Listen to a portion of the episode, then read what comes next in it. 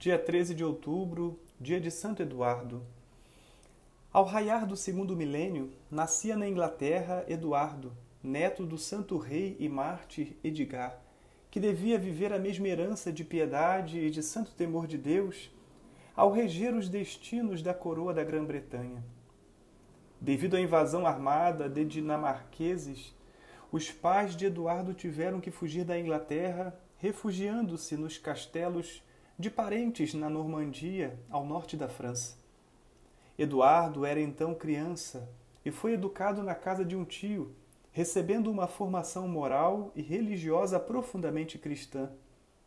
No meio dos prazeres do mundo, rodeado por todos os atrativos de uma corte, Eduardo conservou-se puro, alheio às vaidades e prazeres mundanos. De poucas palavras, era de uma seriedade pouco comum à mocidade. Não obstante, tinha um trato afável, aliando-se nele a caridade e a mansidão. O exílio para longe da pátria suportava-o com paciência e resignação. Quando alguns fidalgos lhe sugeriam a ideia de reconquistar o reino pela força das armas, Eduardo respondeu prontamente: Não desejo obter um reino à custa de sangue humano. Deus permitiu que os dinamarqueses fossem expulsos da Inglaterra e, com a saída deles, tivessem termo as lutas partidárias. Os grandes do reino chamaram Eduardo de volta para a Inglaterra, onde foi solenemente coroado rei. Corria o ano 1042, contando Eduardo 40 anos. Seu reino teve uma duração de 22 anos. De caráter manso, preferiu chegar a concessões pacíficas com um grande partido de oposição, a fim de evitar choques violentos que podiam desencadear lutas internas. Desde o início de seu reino, Eduardo esforçou-se por restabelecer as sábias leis do Santo Avô de inspiração cristã, que tinham sido substituídas por outras semipagãs pelos dinamarqueses. Estas leis passaram à história com o nome de Leis de Santo Eduardo. Um dos primeiros cuidados do rei foi criar um clima de compreensão, respeito, ordem e disciplina.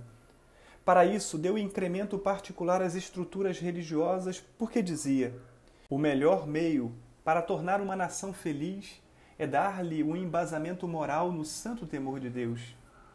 Os príncipes desejavam que Eduardo casasse para que ficasse garantida a sucessão ao trono. Havia muito, porém, que ele tinha feito voto de perpétua castidade. Para satisfazer a vontade dos representantes da nação e tirar um motivo de possíveis contestações, Eduardo contraiu matrimônio com Edith, filha do conde Goduim. Nos 20 anos de vivência conjugal, não tiveram filhos, e a tradição diz que eles viveram em união virginal. Aos súditos dava o exemplo de retidão moral, de integridade de costumes, de prudência e bondade. Queria ser, mais do que rei, pai de todos os seus súditos. Mais especial amor e predileção usava para com os pobres. Os historiadores relatam diversos milagres que se deram por intermédio do rei Eduardo. Citam o caso da cura de câncer pelo sinal da cruz que fez sobre o enfermo. Em outro momento, Vendo o caridoso rei, deitado no chão no rigoroso inverno, um pobre paralítico, levou-o nos ombros até a próxima igreja e curou-o do mal. Aos 64 anos de idade, Eduardo caiu gravemente enfermo. Por especial revelação do seu grande protetor São João Evangelista, ficou sabendo que estava próximo da morte. Recebeu os santos sacramentos com uma devoção que comoveu a todos. Consolou sua amada esposa deixou bons conselhos relativos à administração do reino e, recolhido em oração, preparou-se para o último alento. Faleceu no dia 5 de janeiro de 1066. O povo inglês começou logo a venerá-lo como santo e o Papa Alexandre III reconheceu oficialmente este culto em 1160.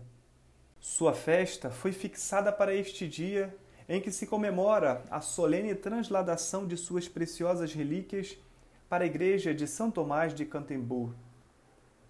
Santo Eduardo, rogai por nós.